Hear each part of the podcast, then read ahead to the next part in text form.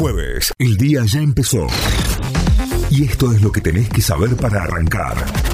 En Notify. Vamos a las noticias. Nos informamos a través de nuestra web notify.com.ar.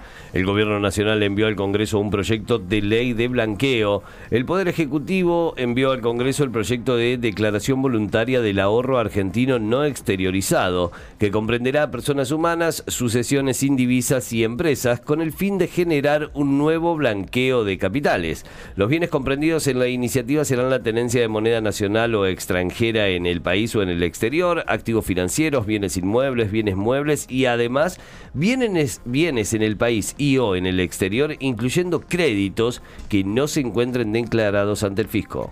El uso de la capacidad instalada de la industria subió durante marzo. Según datos del INDEC, el nivel de utilización de la capacidad instalada de la industria fue del 67,5% en marzo, lo que representó un incremento de 8 décimas respecto al 66,7% de igual mes del año pasado. El relevamiento comprende un panel de entre 600 y 700 empresas. La marcha federal contra el hambre ya llegó a Plaza de Mayo. Representantes de diferentes organizaciones sociales de todo el país, nucleados en unidad piquetera, concluyeron la la marcha federal contra el hambre al llegar a la ciudad de Buenos Aires donde realizan un acampe en Plaza de Mayo frente a la Casa de Gobierno. La movilización de protesta por las condiciones económicas de los sectores vulnerables y contra el recorte de ayudas sociales se había iniciado el lunes y este jueves cumple los cuatro días consecutivos de protestas. Además, piden la renuncia de la ministra de Desarrollo Social, Victoria Tolosa Paz. El INTA realizó la primera cosecha de la primera variedad de cannabis medicinal de del país, el Instituto Nacional de Tecnología Agropecuaria junto a la Asociación Ciencia Sativa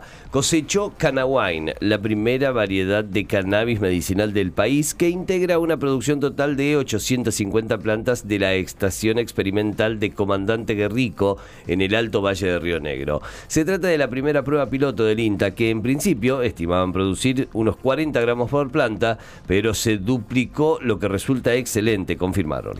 Con gol de Julián Álvarez, el Manchester City llegó a la final de la Champions. El equipo inglés goleó ayer al Real Madrid por 4 a 0 y se clasificó a la final de la Liga de Campeones, donde enfrentará el próximo 10 de junio al Inter en Estambul. Silva, en dos oportunidades, Akanji y Julián Álvarez convirtieron para el equipo de Pep Guardiola. Notify, las distintas miradas de la actualidad para que saques tus propias conclusiones. De 6 a 9, Notify, plataforma de noticias.